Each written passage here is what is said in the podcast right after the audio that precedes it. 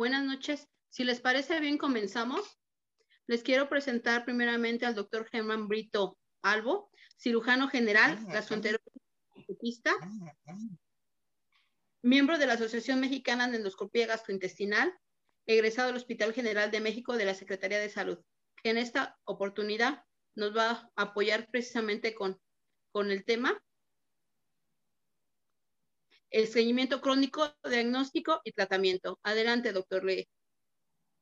Eh, buenas, noches. buenas noches, muchas gracias eh, por la invitación y también muchas gracias a los médicos que se toman el tiempo para eh, aprovechar algunos conceptos sobre este tema que es muy común en la consulta diaria, tanto en los pacientes que vemos a nivel de consulta de especialidad, como también los pacientes que se ven en primer nivel.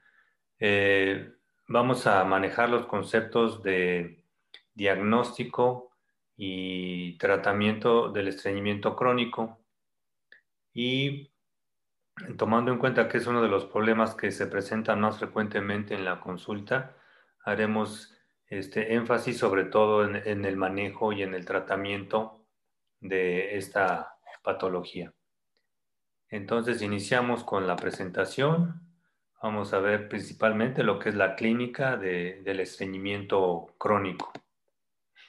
El estreñimiento se puede dividir en agudo y también en estreñimiento crónico.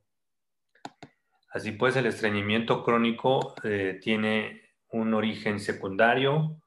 Eh, ya veremos ahorita cuáles son todas esas causas secundarias de estreñimiento crónico y eh, también hay un estreñimiento, que es el estreñimiento de tipo primario crónico o funcional, que está englobado dentro de los criterios de Roma 4 como estreñimiento crónico funcional. Aquí estamos observando eh, dentro de lo que es el estreñimiento secundario las, las causas que ahorita vamos a ir desglosando. Y en el estreñimiento primario o crónico funcional tenemos eh, tres, grupos principales que son un estreñimiento de tránsito normal, que ocupa casi el 60% de los casos, un estreñimiento de tránsito lento, que es un 25% de los pacientes, y eh, un, un, estreñimiento con disfunción del piso pélvico. Ya veremos más adelante cómo podemos ir diferenciando estos, estos tipos especiales de, estreñimiento. Eh, así pues, el estreñimiento crónico se divide en trastornos que son eh, metabólicos y aquí tenemos eh, pues lo, lo, que es muy común en nuestra práctica clínica, que son pacientes diabéticos, que son pacientes que tienen hipotiroidismo, pacientes que tienen trastornos de los, de los minerales, y también pacientes que pueden tener intoxicaciones por, por metales. Dentro de otras causas de estreñimiento crónico secundario tenemos los medicamentos, que también es otro grupo de situaciones que vemos muy comúnmente en la clínica. Pacientes que toman por problemas ortopédicos analgésicos opiáceos, que son los que muy frecuentemente nos originan problemas de estreñimiento los anticolinérgicos igualmente, antiespasmódicos, los pacientes neurológicos también tienen el detalle de que por el tipo de medicación que usan tienden, tiende a presentarse eh, estreñimiento, los antiparkinsonianos, los antidepresivos, sobre todo los tricíclicos, los anticonvulsivos. En los pacientes hipertensos hay un grupo de medicamentos, principalmente los calcioantagonistas, que son los que llegan a asociarse mucho con eh, el estreñimiento secundario a medicamentos. Tenemos otro grupo de causas de estreñimiento secundario que son las enfermedades anorrectales, que por la incomodidad y el dolor que producen, el paciente tiende a generar un estreñimiento por el temor a la defecación y esta es la enfermedad hemorroidal cuando hay una inflamación, la, la fisura anal. Los divertículos pueden este, combinar diarrea o pueden combinar estreñimiento, la enfermedad diverticular y la proctitis por radiación también puede combinarse con estreñimiento con diarrea. Y las neoplasias malignas que también nos pueden provocar por un mecanismo de obstrucción también un, problema de estreñimiento. Los trastornos psiquiátricos, sobre todo los de la alimentación, los estados de depresión y somatización también son causales de estreñimiento crónico. Y los trastornos neurológicos en sí, problemas de esclerosis múltiple, lesiones de la médula es, frecuente. Ya habíamos dicho enfermedad de Parkinson, problemas de eh, eh, secuelas de enfermedades vasculares cerebrales por la inmovilidad que tienen estos pacientes, las miopatías, las amiloidosis, la escleroderma y la inmovilidad este, que ha sido por mucho tiempo realizada en estos pacientes. Entonces, son causas de estreñimiento secundario y englobado en el, en el cuadro clínico de nuestro paciente tenemos que ver si alguna de estas situaciones se está presentando en particular en nuestro paciente para ubicar en un momento dado la importancia de decir, bueno, este paciente tiene un estreñimiento primario, porque ya se buscó todo esto y no se encontró ninguna causa secundaria, y entonces ya pasaríamos a lo que es un paciente que tiene estreñimiento secundario. Así pues, empezamos con lo que es el, eh, los, diagnósticos, las definiciones de, del estreñimiento, que son estreñimiento crónico al aumento de la consistencia de las evacuaciones. Igualmente, otro, otro factor que se presenta es disminución en la frecuencia de la expulsión. Tendría que ser menos de tres evacuaciones por semana o, tres, o tres movimientos a la semana, así también se le conoce. También que se presente dificultad para expulsar las heces y al menos que tenga este paciente tres meses de evolución. Esto es como en general lo que llamamos un paciente que tiene un, este, un estreñimiento crónico. Así pues, eh, para el diagnóstico, eh, bueno, perdón, antes de eso veríamos cuál es la prevalencia del estreñimiento crónico en este, nuestra población. Tenemos que oscila desde un 2.4 hasta el 22.3%. Hay metanálisis de diferentes zonas de la República, pero se ha encontrado una prevalencia aproximada en promedio del 14%. Eh, no existen datos sobre la incidencia, la incidencia anual es diferente. Eh, entonces vamos a hablar eh, también sobre la calidad de vida eh, que representa en estos pacientes el tener el problema del estreñimiento. También se han hecho este, estudios aquí en México, alrededor de mil pacientes se interrogaron sobre su problema de estreñimiento y el 47% pues manifestó que tenía la necesidad de hacer un esfuerzo para evacuar, otro 27% eh, manifestó que eran evacuaciones muy duras, otros este, manifestaron que había una frecuencia inferior a la que ellos quisieran, eh, en cantidades escasas y también con pujo o una sensación incompleta de, evacuación. Eh, los factores que predisponen al estreñimiento crónico, y eso es en relación ya más dirigido al estreñimiento funcional, son el sexo femenino, que es uno de los factores más importantes, que confiere un riesgo de hasta el 2 o 3 este, veces comparado con el de los hombres. Y eh, referente a este, a este factor, pues vamos a ver que las hormonas tienen que ver eh, en este influencia. También tiene que ver la conformación del, del piso pélvico y de la anatomía pélvica en la mujer, las situaciones de embarazo, que a partir de un embarazo una persona, una paciente puede tener un problema de un estreñimiento a partir de ahí. Y también este, podemos encontrar la prevalencia de los prolapsos por situaciones de descensos de los, eh, del piso pélvico y también el trauma obstétrico que no se atendió adecuadamente como causa también de este problema. El otro factor como segundo más importante es la disminución o es el envejecimiento que nos va a traer la disminución en el número de neuronas de los plexos mientéricos también un incremento en los depósitos de colágeno en el colon izquierdo, que es donde se lleva a cabo el reflejo gastrocolónico, y también alterando su eh, distensibilidad por el aumento de las fibras de colágeno. Hay atrofia de los músculos del piso pélvico, lo que también dificulta la expulsión de las evacuaciones, y también pacientes que ya tienen mucha edad tienen neuropatías degenerativas. Y lo que habíamos mencionado dentro de las causas secundarias, los factores que están relacionados con la toma de medicamentos que llegan a predisponer a un eh, estreñimiento crónico.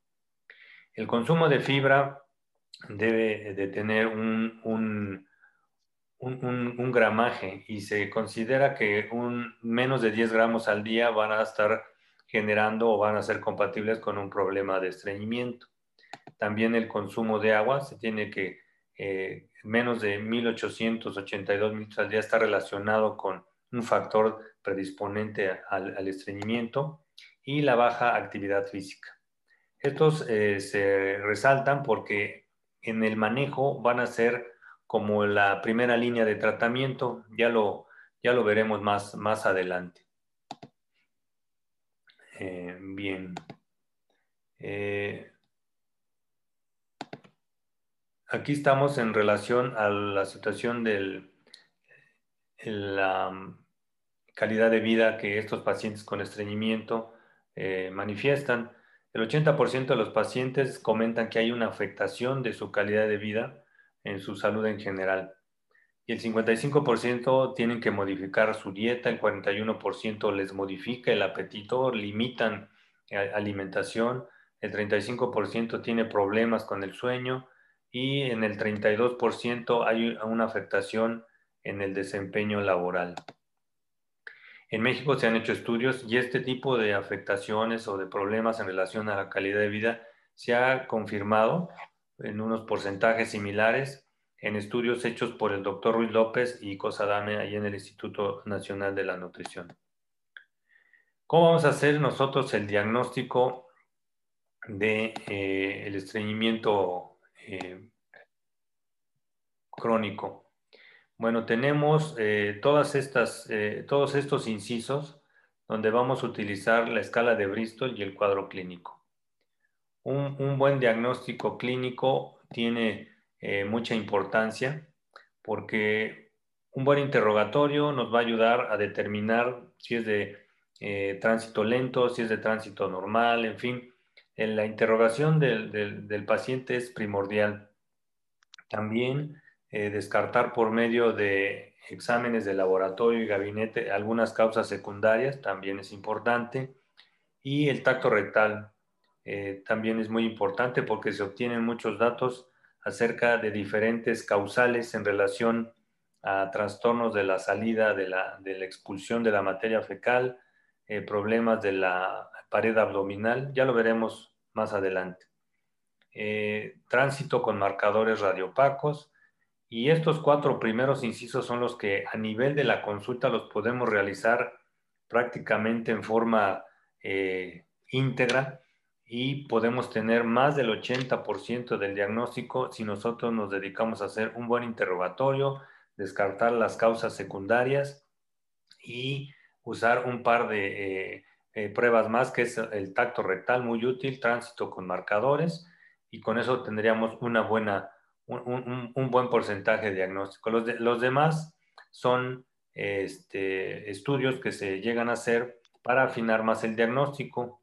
A nivel de consultorio también podemos utilizar la prueba de expulsión del balón, que es muy fácil, es muy práctica, es muy económica porque no se necesita más que una sonda de Foley para poder hacer la prueba del balón que veremos más adelante que tiene mucho que ver con problemas de inercia defecatoria, de, eh, inercia de, la expulsión.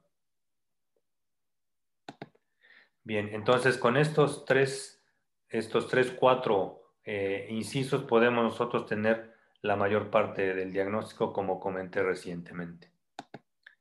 Eh, el estreñimiento crónico funcional ya está determinado por los criterios de Roma y lo que se define eh, en esta en este reunión de Roma 4 es que el estreñimiento crónico debe de tener al menos este, tres meses de duración y hacer el diagnóstico seis meses antes y debe de tener dos de estas características que están aquí mencionadas para el 25% al menos de las defecaciones. Y ya habíamos mencionado algo en la definición general, ahorita estamos ya más encaminados a lo que es el, estreñimiento crónico funcional y debe de haber una tensión de pujo, debe haber pujo o también eh, heces gruesas o duras, sensación de evacuación incompleta, sensación de obstrucción a la salida, maniobras incluso digitales o manuales para eh, facilitar la evacuación y como mencionamos en la definición general, pues menos de tres movimientos a la semana,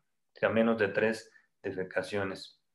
Las evacuaciones sueltas rara vez se manifiestan en este tipo de eh, problemas de estreñimiento crónico, pero se pueden presentar porque los pacientes llegan a usar eh, laxantes. El paciente no debe de cumplir los criterios de síndrome de intestino irritable, que más adelante vamos a ver cómo podemos diferenciar un paciente con estreñimiento crónico funcional y un paciente que tiene síndrome de intestino irritable con predominio de estreñimiento. Aquí tenemos dos, eh, dos tablas muy importantes que las deben de tener en su mente. Eh, la escala de Bristol y este recuadro donde tenemos eh, numerados trastornos funcionales. La escala de Bristol nos va a servir para eh, ubicar a nuestro paciente si está en una evacuación de tipo 1 o de tipo 2, que son las que están relacionadas con el estreñimiento.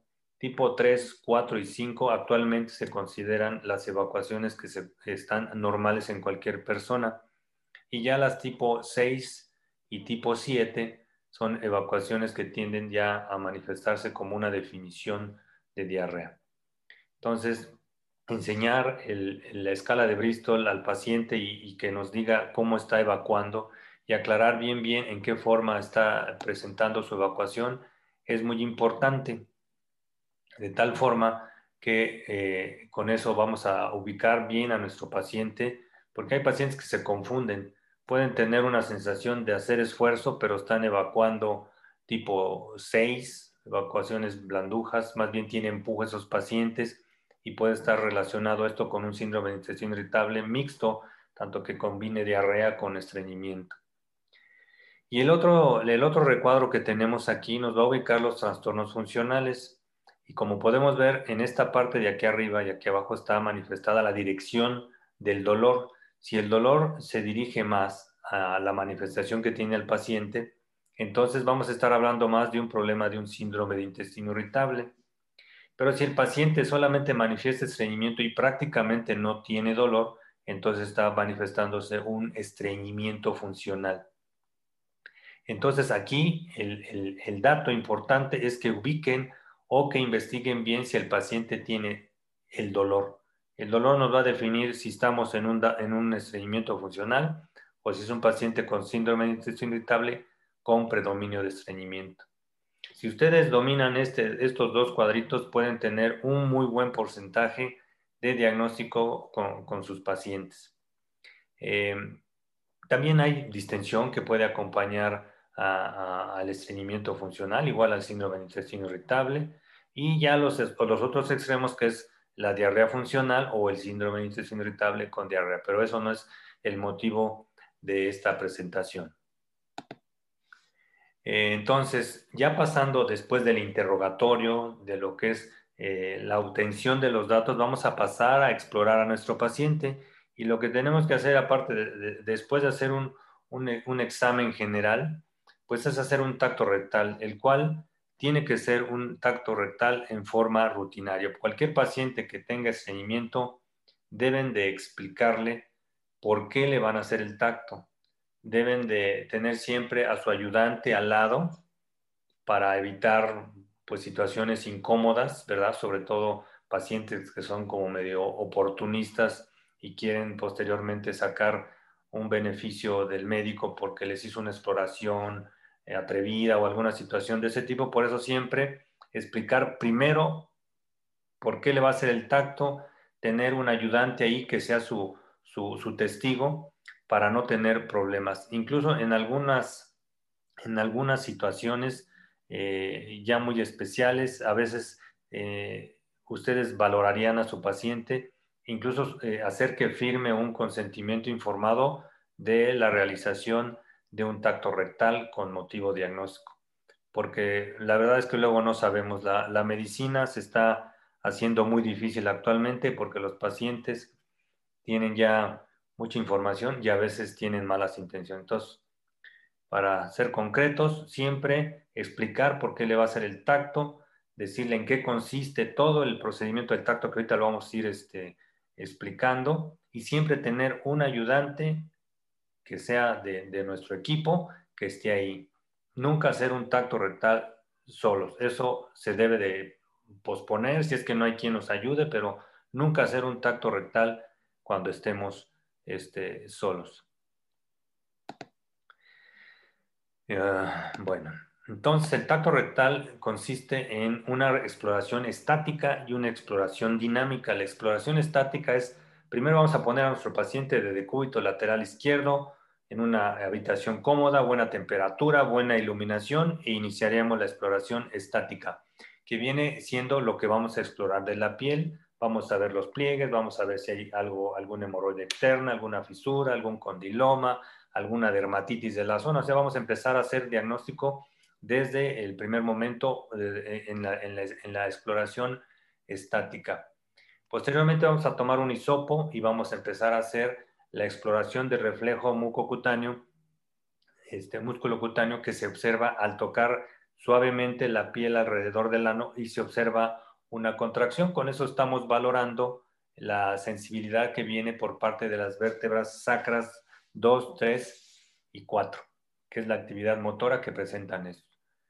Ya posteriormente vamos a hacer un tacto, vamos a tocar alrededor del ano y vamos a ver qué encontramos, si hay una alteración de la textura, si hay un, defecto de, continuidad en la, piel y enseguidita vamos a hacer la introducción, vamos a hacer el tacto y en el tacto rectal vamos a obtener diferentes informaciones. Uno es el tono, el tono eh, del reposo. Pacientes que son muy nerviosos, obviamente pueden tener mucha contracción, pero hay que calmar, hay que tranquilizar al paciente para que se pueda hacer una exploración y valorar bien el tono, que eso a veces es un poquito difícil. Pero bueno, se le pide al paciente que contraiga el ano por 30 segundos y entonces se ve si está normal el tono, si está disminuido o si está este, aumentado. ¿Cómo lo vamos a saber? Pues es que tienen que hacer tactos. No, no tenemos como un, como esto es subjetivo, tienen que hacer tactos y tactos y tactos para que puedan decir, no, este paciente está normal, este paciente lo tiene, está bajo el tono, este paciente está muy tenso, pero eso es haciendo tactos, no hay una forma de, de, graduar esto más que haciendo precisamente el tacto. Posteriormente se le pide al paciente que eh, haga una maniobra eh, de, de, contracción, ¿verdad? Para saber qué tanta fuerza tiene ese esfínter. Y con eso podemos determinar si está hipotónico o si está normotónico o si está este, hipotónico. Eh, y después le pedimos una maniobra de pujo. La maniobra de pujo es muy importante porque ahí vamos a detectar problemas de disinergia defecatoria. Normalmente la evacuación tiene que tener una contracción abdominal, que lo podemos sentir, tiene que hacerse una palpación bimanual, palpar la fuerza que tiene el paciente haciendo la, presión en sus músculos abdominales y con el dedo explorador en el ano.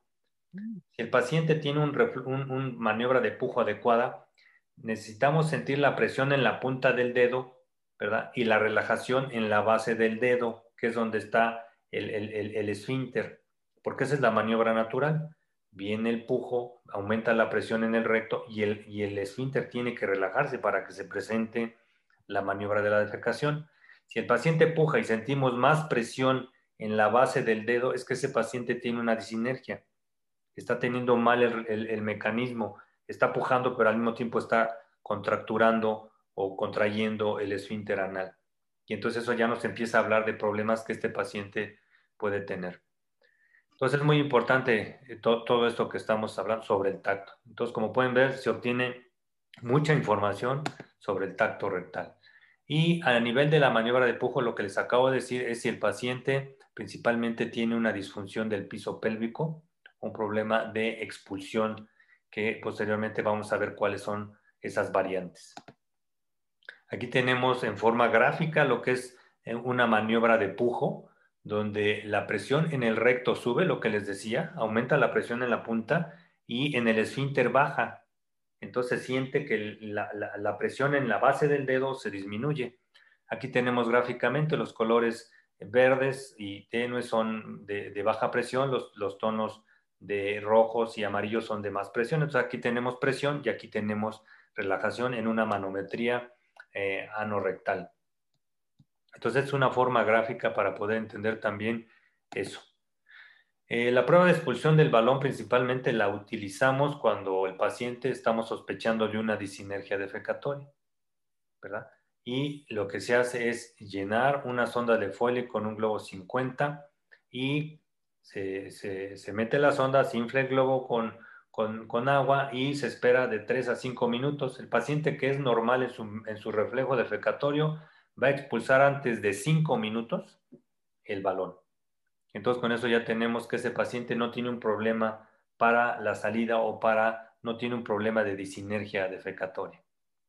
Entonces esa prueba es muy útil, muy barata, se hace en el consultorio, al paciente se le infla el globo, se le pide que eh, pase al baño, se esperan el tiempo y pues ya obtendrán el dato.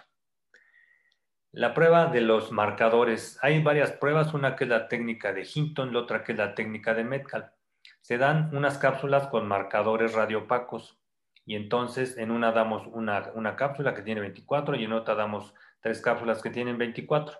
Vamos a, utilizar la de Hinton, que sería la más práctica, la más, este, digamos, pues, la más sencilla, donde esperamos más o menos 120 horas y ahí tenemos que tener menos de cinco marcadores presentes en, en el marco cólico. ¿Qué pasa si, por ejemplo, tenemos los marcadores en el colon derecho después de las 120 horas? Bueno, pues vamos a pensar entonces que el problema de motilidad intestinal en este colon está del lado derecho. ¿Y qué pasa si lo tenemos en el transverso? Bueno, el problema pudiera estar ahí. ¿Y qué pasa si lo tenemos en el izquierdo? Entonces, quiere decir que el problema es en el lado izquierdo. Pero cuando nosotros tenemos el colon derecho, colon transverso y colon izquierdo vacío y tenemos la aglomeración de los marcadores en el hueco pélvico y ya pasaron este, las 120 horas y no ha expulsado ningún este, marcador radiopaco, entonces lo que estamos viendo es que el paciente tiene una disinergia defecatoria. Entonces aquí podemos determinar a dos tipos de pacientes, los que tienen un tránsito lento, ¿verdad? Y los que tienen una disinergia de salida del piso pélvico. Eh, esa es la, prueba pues, la, más, la más sencilla, pero podemos discernir entre pacientes que tienen una disinergia defecatoria o pacientes que tienen problemas de tránsito lento o de tránsito normal. Bien, entonces ya tenemos el diagnóstico con el cuadro clínico, escala de Bristol, eh, descartamos las causas secundarias, tacto rectal, tránsito con marcadores y la prueba de expulsión del balón. Y con esto pues ya podemos tener lo que es el diagnóstico de nuestro paciente. Sin embargo, hay un grupo de pacientes que requieren como más afinación en el diagnóstico porque luego no encajan en una o en otra. Y entonces utilizamos cápsula de motilidad inalámbrica, ya vamos a ver un ejemplo y cómo nos va ayudando. La colonoscopia en aquellos pacientes que tienen factores de riesgo eh, o síntomas de alarma, por ejemplo, que tengan sangrado, que tengan pérdida de peso, que tengan sintomatología nocturna, que tengan dolor. O sea, la colonoscopia nos va a determinar causas orgánicas, por ejemplo, un cáncer de colon. La manometría anorrectal nos va a determinar un grupo determinado de trastornos del piso pélvico y de la, eh, del, reflejo defecatorio manifestado con diferentes formas de disinergia o de, o de, trastornos de salida del bolo fecal. Eh, utilizamos también en ese aspecto la defecografía y los tránsitos colónicos se utilizan para pacientes que tienen una inercia colónica, que son aquellos pacientes que duran semana o 10 días o 15 días sin evacuar, que tienen la máxima expresión de un estreñimiento con tránsito lento que es la, inercia colónica, que algunos de estos pacientes pueden requerir incluso tratamiento quirúrgico. Y en este grupo de estudios que se tiene aquí, vamos a, lo que les acabo de comentar, eh, ver trastornos de la defecación, la defecación disinérgica, la proporción, la propulsión defecatoria inadecuada, que es lo que les acababa de comentar a ustedes. Aquí tenemos una cápsula de motilidad inalámbrica, es estragada y va a reportar temperatura, pH y presión. Entonces, con eso tenemos que eh, tenemos un registro de presión, que es este rojo, y nos va dando la presión que se desarrolla en el estómago, la, presión que se desarrolla en el intestino delgado, y ya entrando en colon podemos ver que del lado izquierdo, pues es donde se generan más presiones, ¿no? Eh, eso es una cápsula, digamos, que reporta lo, natural. Cuando la cápsula entra al, estómago, pues baja el pH. Por eso está aquí el pH abajo. Cuando llega al intestino, sube el pH y ya cuando llega al colon, pues va variando de acuerdo a la fermentación eh, bacteriana. Y eh, la temperatura, bueno, pues esa nos va a servir para cuando entra la cápsula, que toma la temperatura corporal y cuando sale, pues baja inmediatamente la temperatura, quiere decir que en ese momento ya fue expulsada la, cápsula. Entonces esto nos ayuda a determinar diferentes situaciones, tanto en, en, intestino delgado como en el colon principalmente. La colonoscopia pues, nos puede diagnosticar este tipo de, problemas que son un, un, carcinoma de colon, estenosante, con un orificio muy pequeño por donde pasan pequeñas cantidades de materia fecal con mucho esfuerzo y generando obviamente dolor en el paciente.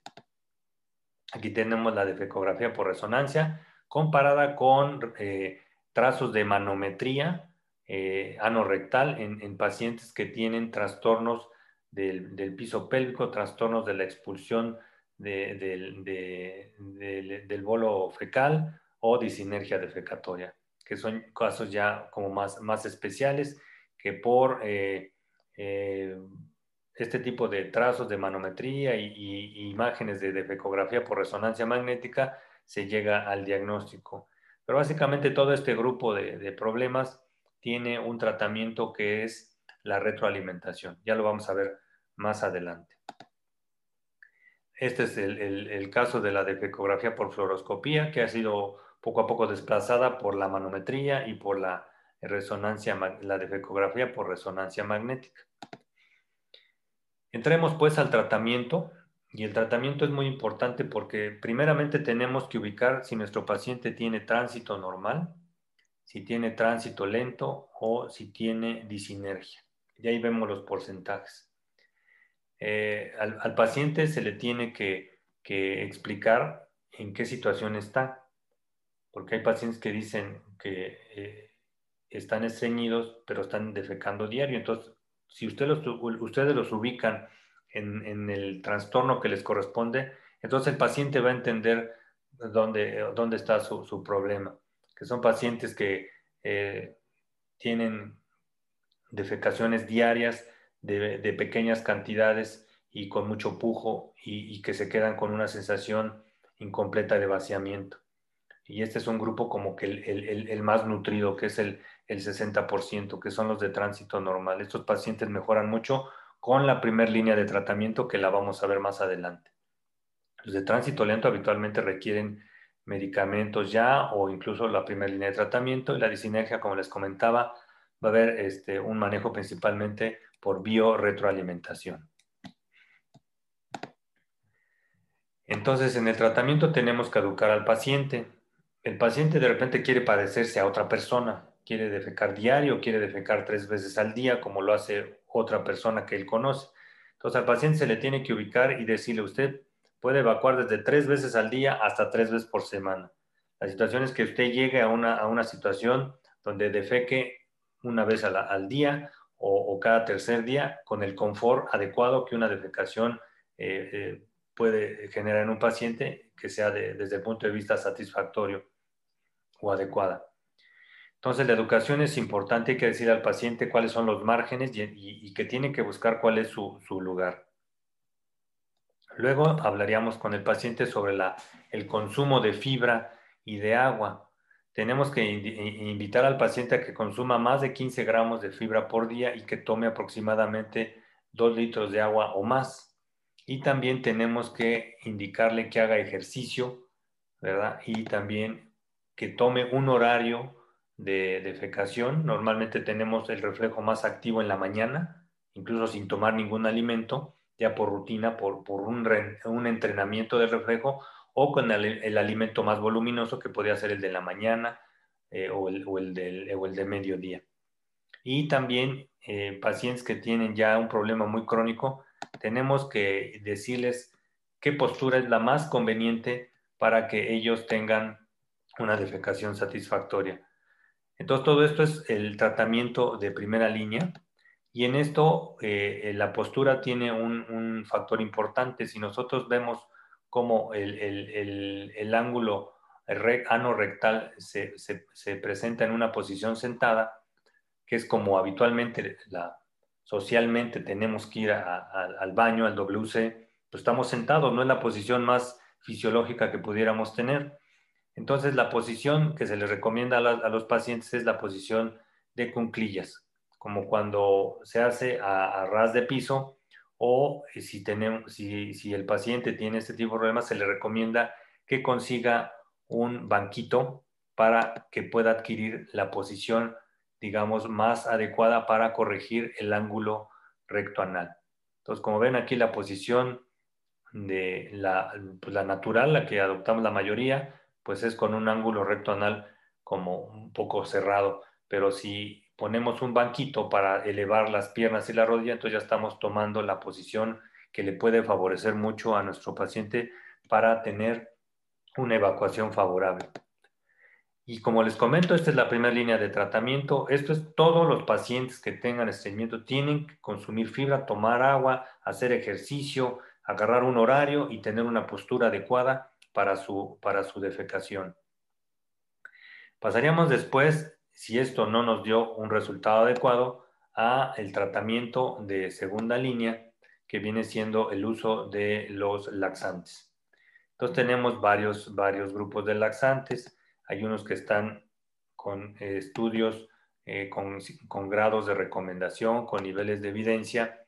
Y aquí tenemos el, eh, los más este, indicados que son el polietilenglicol y la lactulosa, que tienen grado de recomendación 1 y un nivel de evidencia B para lactulosa y A para polietilenglicol, que es como el, como el más recomendado. Sin embargo, podemos decirle a nuestros pacientes que pueden usar el plántago, que pueden usar policarbofilo de metilcelulosa y en, menos ocasiones o menos frecuentemente recurrir a este tipo de laxantes estimulantes, que son unos laxantes que son irritantes a veces a, la pared, a la mucosa, y que también en algunos pacientes pueden provocar incluso desequilibrios hidroelectrolíticos, en pacientes nefrópatas generar problemas, en cardiópatas iguales, como ya veremos más adelante, con las recomendaciones o con, las, con los efectos secundarios que tienen estos, estos este,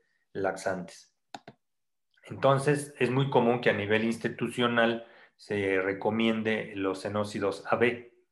Son derivados del CEN, tienen efecto osmótico y en su hidrólisis se producen las antraquinonas, que son ya parte de los laxantes estimulantes que tienen las características que les mencioné y que ahorita vamos a ver a continuación. Pero pues bueno, es lo que se tiene en el cuadro básico también, aunque tienen también el cilium plántago en el cuadro básico a nivel institucional. Esta es la segunda línea de tratamiento. Cuando la segunda línea de tratamiento también no nos dio el resultado adecuado, entonces tenemos que pasar a la tercera línea de tratamiento, pero no antes de comentarles a ustedes las consecuencias de usar algunos efectos secundarios de los, de los laxantes. Los formadores de bolo tienden a generar este, gases, flatulencia, distensión. Entonces, la administración de los laxantes formadores de bolo fecal tiene que ser progresiva, porque si no su paciente los va a rechazar. El paciente va a decir, estoy inflamado, yo no quiero estar así, pero si van agregando progresivamente y paulatinamente tanto eh, alimentos que tengan un buen poder de fibra y los laxantes de tipo formadores de bolo fecal, como el plántago, pueden ir disminuyendo en una forma adecuada los efectos secundarios. Los emolientes, como el docusato, pues sí llegan a provocar náusea, vómito y anorexia. Los laxantes, que son lubricantes, como la parafina, que prácticamente no se usan mucho, este, pueden provocar neumonía por aspiración y alteración en la absorción de algunas vitaminas. Los laxantes que son osmóticos salinos, como los fosfatos, las sales de magnesio, pueden aumentar la toxicidad de estos productos de sales de magnesio a nivel del sistema nervioso central, generar algunos desequilibrios hidroelectrolíticos. En pacientes con insuficiencia renal deben de manejarse con cuidado, en pacientes con insuficiencia cardíaca igualmente. Los osmóticos no salinos son la lactulosa y el sorbitol. Esos provocan distensión parecido a los laxantes formadores de bolo fecal, pero también se les pueden tener náusea, vómito y caer en un extremo de eh, generar la diarrea. Y los laxantes, que son los eh, laxantes estimulantes, que son las antraquinonas, eh, los enócidos AB pueden provocar melanosis en el colon, es una pigmentación, desequilibrios hidroelectrolíticos, diarreas, dolores abdominales.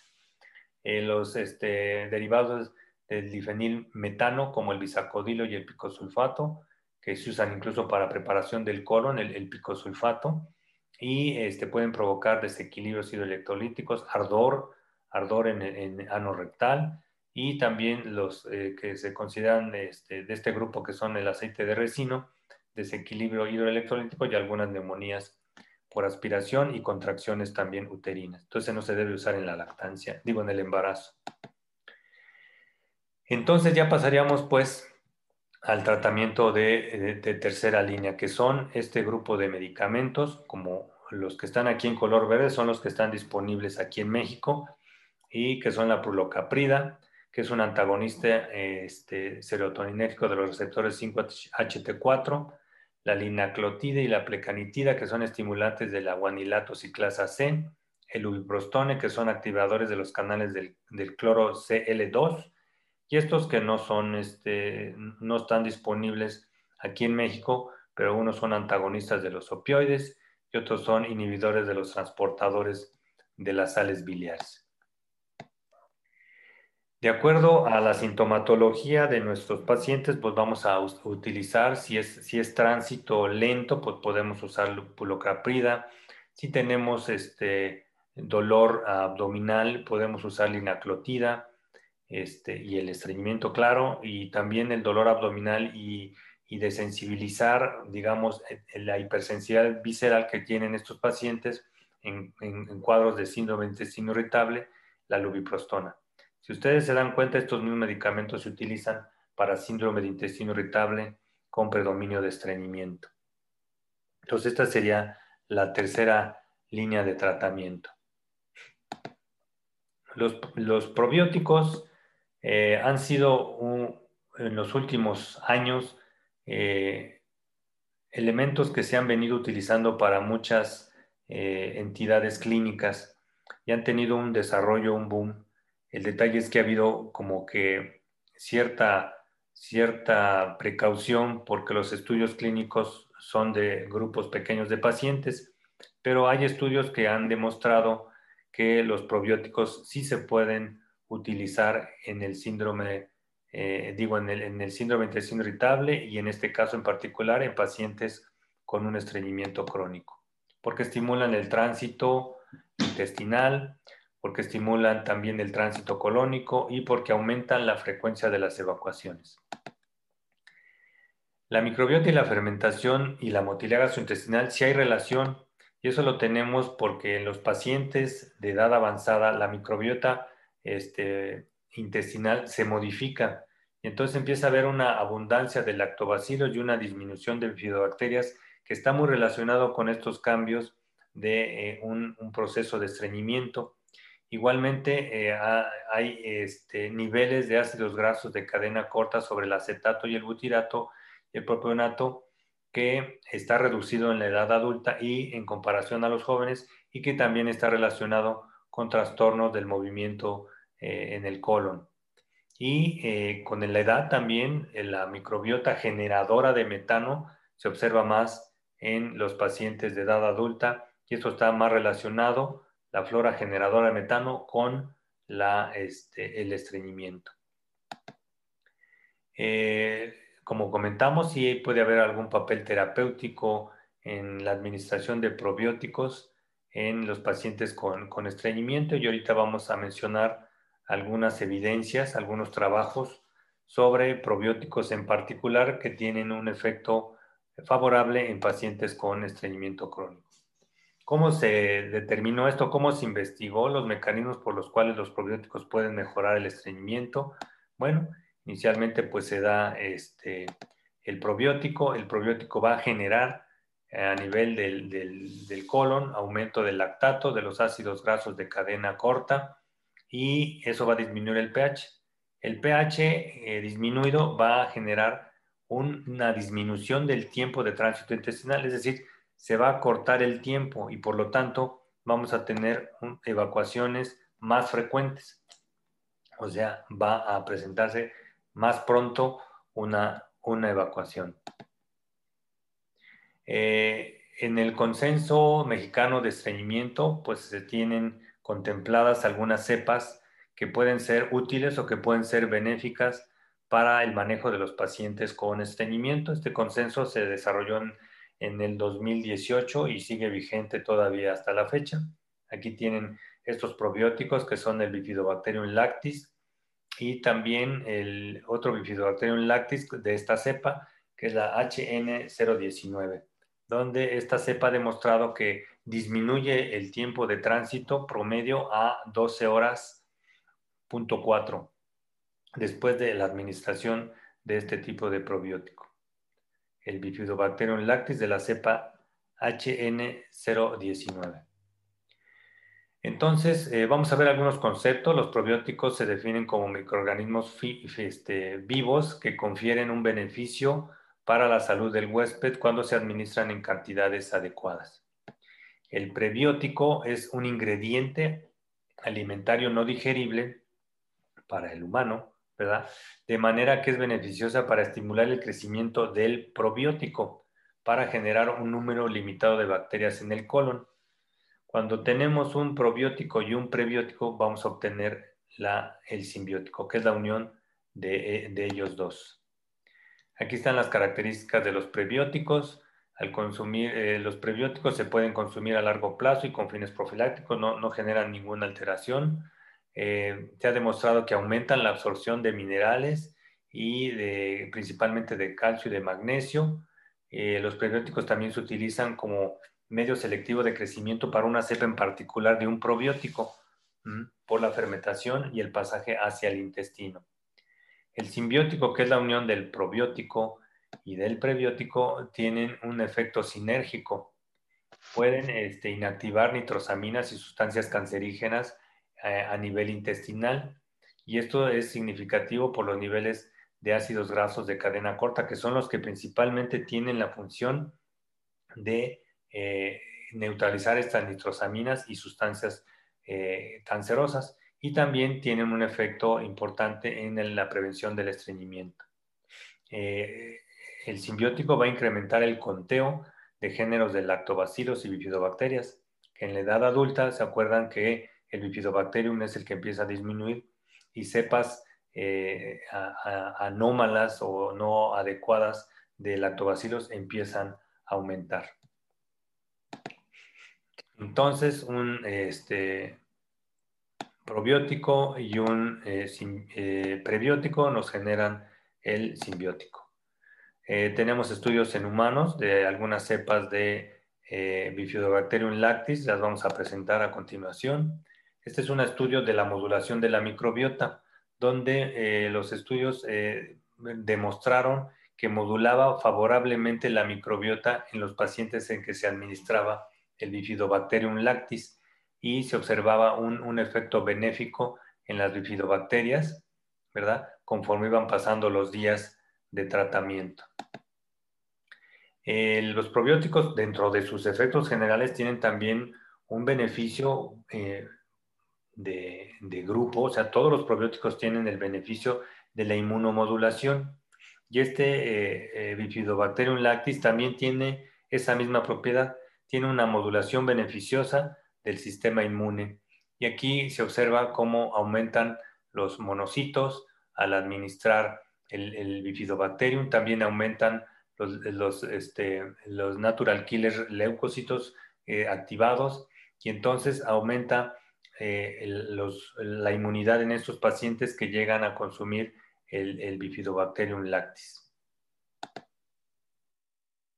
a otro estudio donde se indicó este Bifidobacterium lactis para lo que es el tránsito intestinal, mejorar el tránsito intestinal y también mejorar algunos síntomas funcionales que estos pacientes también llegan a presentar. Y el, estudio eh, es, este, el siguiente. Es un estudio triple ciego donde ni el investigador, ni el que procesa los datos, ni el paciente tienen eh, la información de lo que están consumiendo, si es placebo o es el, o es el probiótico. Entonces, al final de este estudio se encontró que el Bifidobacterium lactis mejoraba los síntomas agregados desde el punto de vista de síntomas funcionales en tubo digestivo superior y también en tubo digestivo inferior. Y entre ellos se encontraba también la, diarrea. Pero hubo una mejoría de los síntomas gastrointestinales funcionales en estos pacientes, incluido el, acortar el tiempo total de tránsito intestinal. Otro estudio donde se investigó principalmente eh, el, tránsito a nivel eh, colónico en pacientes con constipación funcional y observaron los siguientes resultados. Eh, el tiempo de tránsito intestinal en estos 228 adultos que se les administró por 28 días el Bifidobacterium lactis, encontraron que el tiempo de tránsito colónico fue eh, más corto, con lo que las evacuaciones se presentaron con mayor frecuencia y hubo más cantidad de movimientos eh, fecales eh, este, intestinales, o sea, para iniciar una defecación. En conclusión, este, este, estudio nos dice que mejora la frecuencia de las evacuaciones eh, como objetivo principal de la intervención de este probiótico en el estudio que les acabamos de mencionar. Otro estudio más, donde en pacientes mayores, en pacientes adultos mayores, lo consumieron para mejorar su microbiota intestinal en forma favorable, es decir, aumentar los eh, bifidobacterium, que es el, que tiene menor eh, proporción en, los adultos mayores. Y aquí tenemos que se utilizaron diferentes dosis de, lactobacillus de bifidobacterium lactis, de la cepa, y los resultados fue que la flora intestinal se mejoró en, en estos pacientes en forma significativa eh, disminuyendo eh, las enterobacterias, que son eh, microbiota no, buena, y aumentó las bifidobacterias, que se considera de la microbiota este, favorable. Vamos a hablar ya algunas últimas palabras para concretar algunos conceptos sobre poblaciones especiales y veremos aquí que empezaríamos con las mujeres embarazadas, las mujeres embarazadas pueden usar el probiótico, pero también tienen que eh, tomar en cuenta que se pueden manejar con este, formadores, laxantes formadores de masa y en algunas ocasiones supositorios. Están contraindicados, como se mencionó al principio, los laxantes estimulantes porque producen las contracciones uterinas y pueden estimular también al intestino fetal. Las mujeres que están lactando también se pueden complementar con el probiótico, en este caso el Bifidobacterium lactis, este, eh, y están indicados también los agentes formadores de masa, la lactulosa.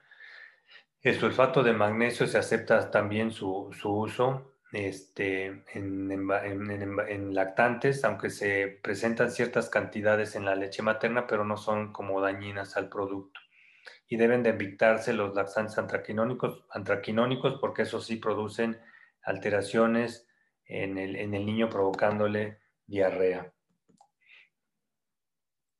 En pacientes ancianos, bueno, pues igualmente eh, las medidas de primera línea, de segunda línea, eh, más el, el, probiótico, en este caso el, Bifidobacterium lactis, este, va a ayudar a estos pacientes que en un momento dado pudieran necesitar un tratamiento de tercera línea. Y pacientes diabéticos puede mejorar en diferentes, en diferentes formas. Este, es, útil incrementar, eh, dar laxantes que aumenten el bolo fecal, también el probiótico, porque puede ayudar también a disminuir y generar un efecto hipoglucemiante al retrasar el vaciamiento gástrico y también en estos pacientes podemos utilizar la lactulosa.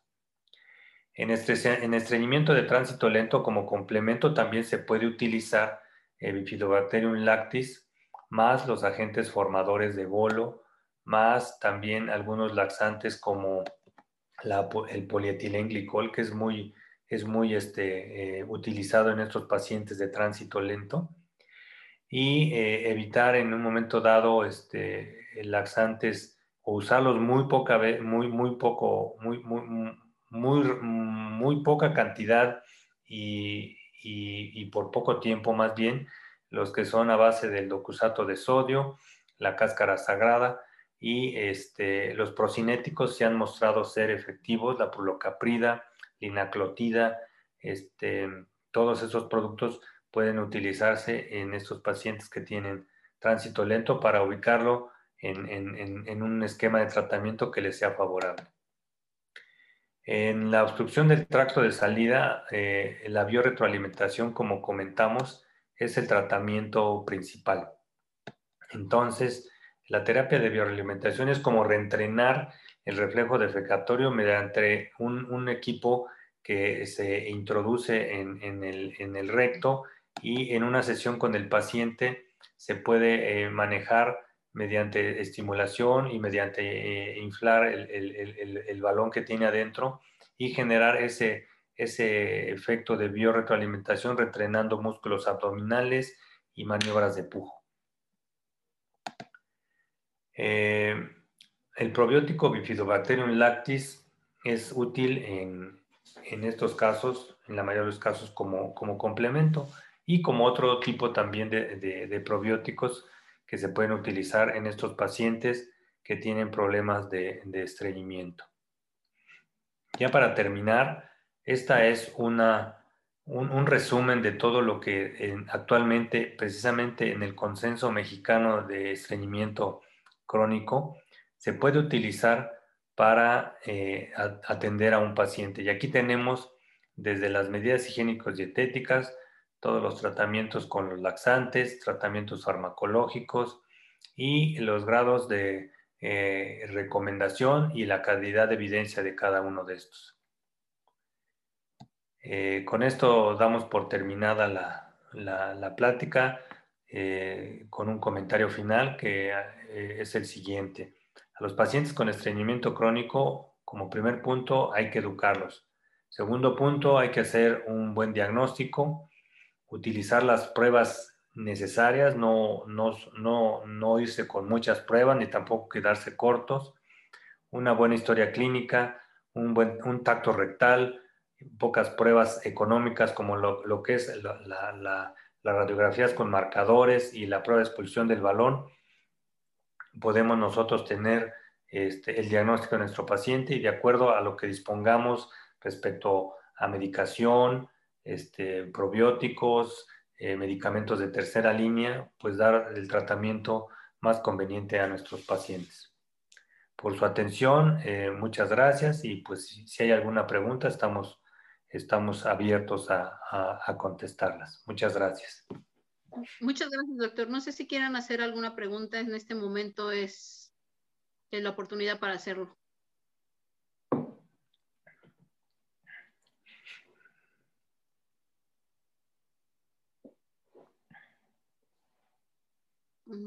Ok, bueno, al parecer no hay preguntas.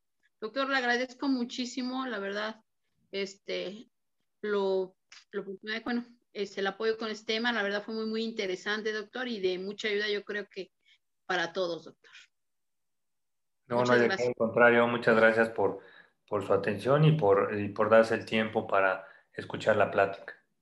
No, y muchísimas gracias a todos por su asistencia. Espero pues se puedan repetir estos temas este, y gracias por participar. No, al contrario, gracias a ustedes y este, muy buenas noches. Muchísimas gracias, doctor, nuevamente. Muchas gracias. Hasta luego, buenas noches.